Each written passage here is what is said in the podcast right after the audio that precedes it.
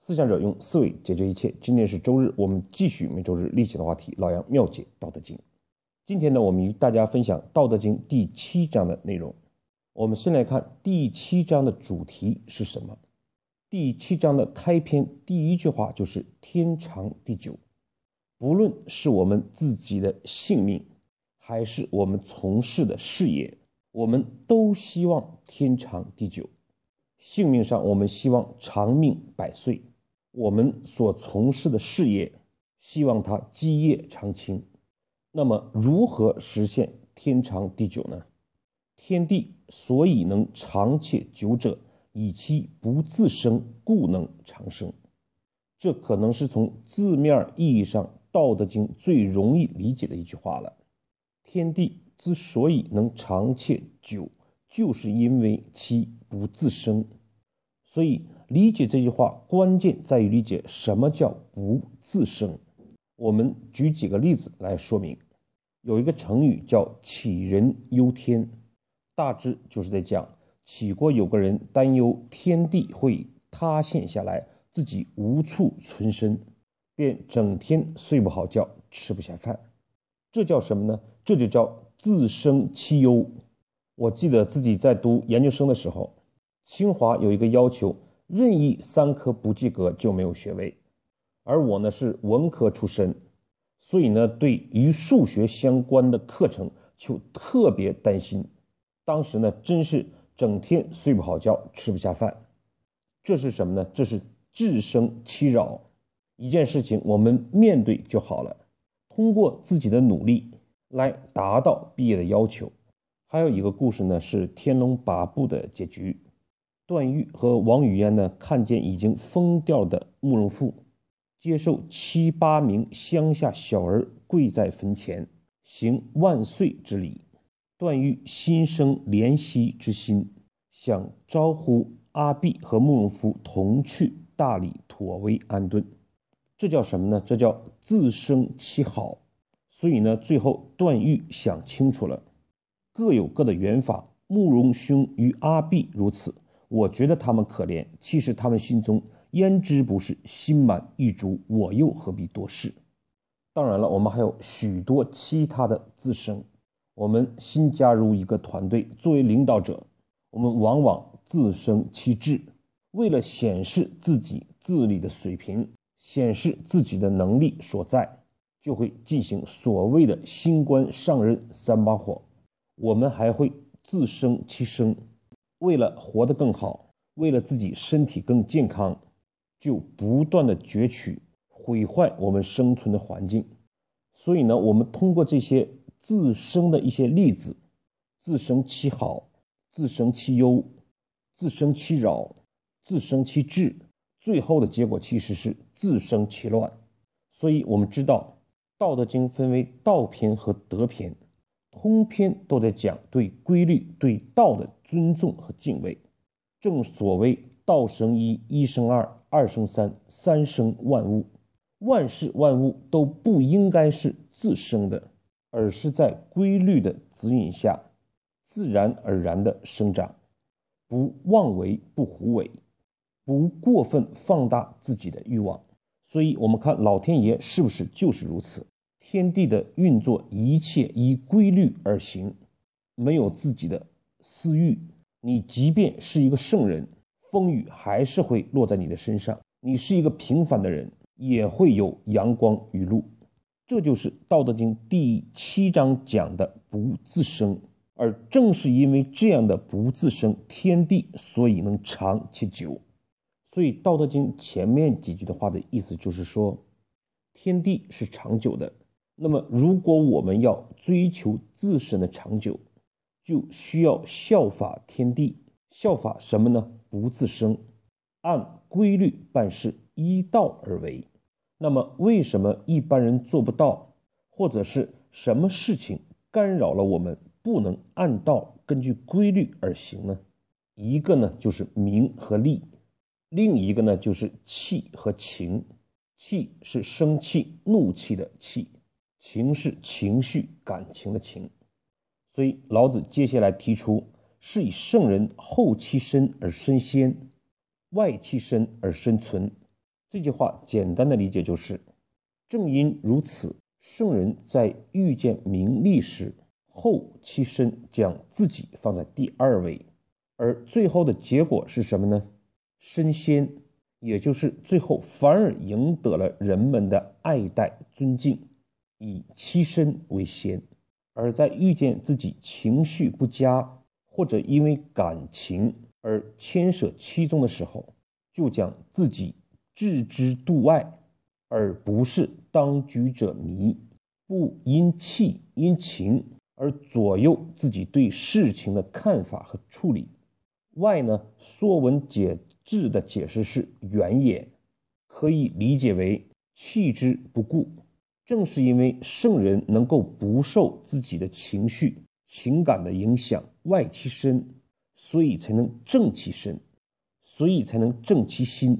做事情没有亲疏之分，也不会受情绪的影响，而恰因如此，才会生存。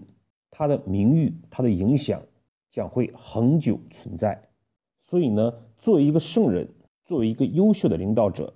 遇到名利的时候，后其身；遇见气情的时候，外其身，就自然的会回到事情本身，回到规律本身来思考。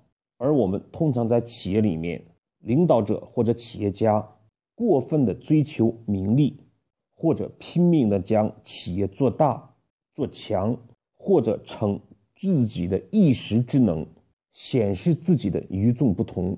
这都违背了后期生的劝说，因为这些贪念欲望的存在，有些企业家就会走上不归路，借高利贷、偷税漏税、违法经营等等；小的就是克扣员工工资、欺骗合作伙伴。最后的结果呢，不仅自己做不强、做不大，反而企业越做越小，直至衰败，怎么可能长久呢？这都是自身的体现，而有些领导不注意自己性格的修养，容易受情绪的影响，喜怒无常，高兴了对员工很好，不高兴了叫过来就骂一顿，又有的时候受感情的影响，这个员工是好的，那个员工是坏的，那么好的员工就只能做出好的决策，而坏的员工干的就是坏的事情，这样的成见。必然导致我们对事情做出错误的处理，而不能回到做事的规律之中。因此，办法是什么呢？就是外其身，我们就当做这家企业不是我们的好了，我们就当与所有的人都不认识好了，逼迫自己处于一个冷静泰然的状态，就有利于做出更符合规律的处理。因此呢，当我们后期身和外期身的时候，我们就不会为名利所诱，不会为气节所害，而回归到天地之道，回归到人之本性。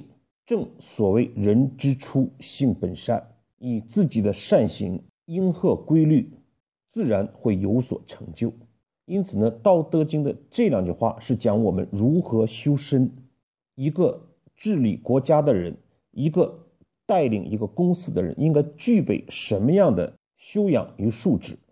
被胡适誉为道家及古代思想的大成，而《淮南书》又集道家的大成的《淮南子》，有一段话非常好的诠释了上面的内容：为治之本，务在于安民；安民之本，在于主用；主用之本，在于务夺食。勿夺食之本在于省事，省事之本在于节欲，节欲之本在于反性，反性之本在于去宰。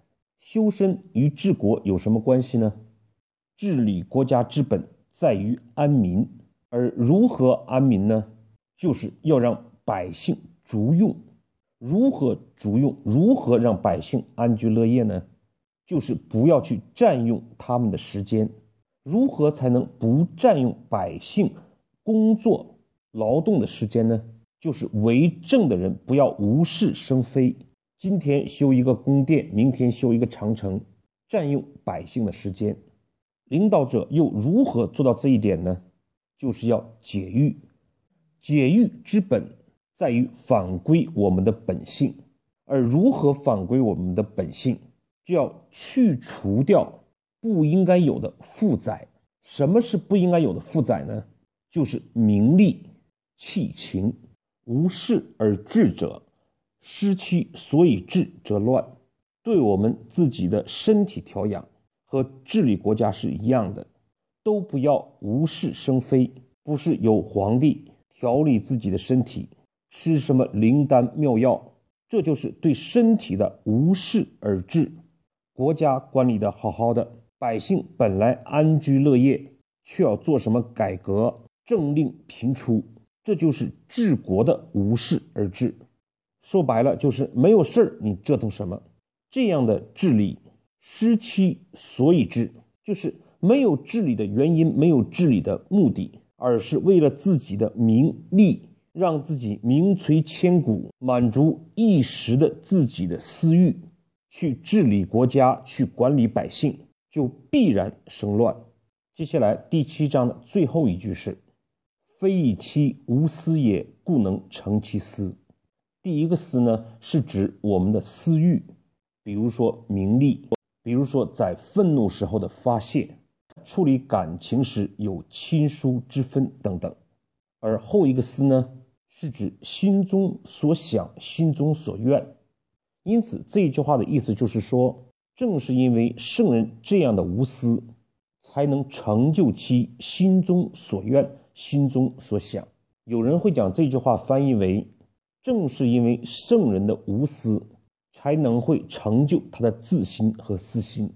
其实呢，这并非《道德经》的本意。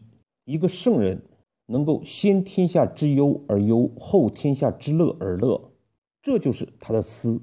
他也并不会在实现自己心中所想、心中所愿的时候存有私心，沽名钓誉，受名利的影响。正因为这样的态度和处世之道。才能最后功成名就，成就其以天下为己任的所谓的私心。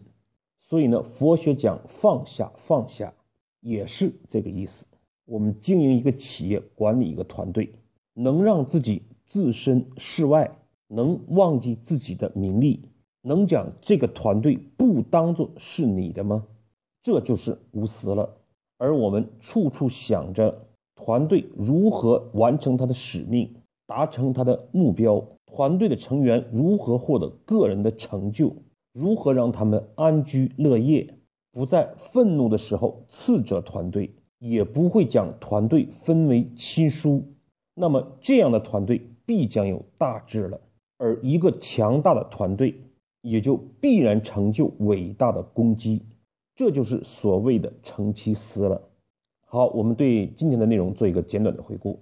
我们都希望自己天长地久，怎么做到呢？就要效法天地，不自生其好，不自生其智，不自生其忧，当然也就不会自生其乱。怎么样做到呢？少一些名利之心，能将自己置身事外，不受气情的影响。当我们事事都能够做到后其身，面临事情纷扰时能够外其身，做到无私无欲，自然会建立成就伟大的团队，成就自己以天下为己任的所谓的私心了。好，今天的内容我们就分享到这里，谢谢各位的收听。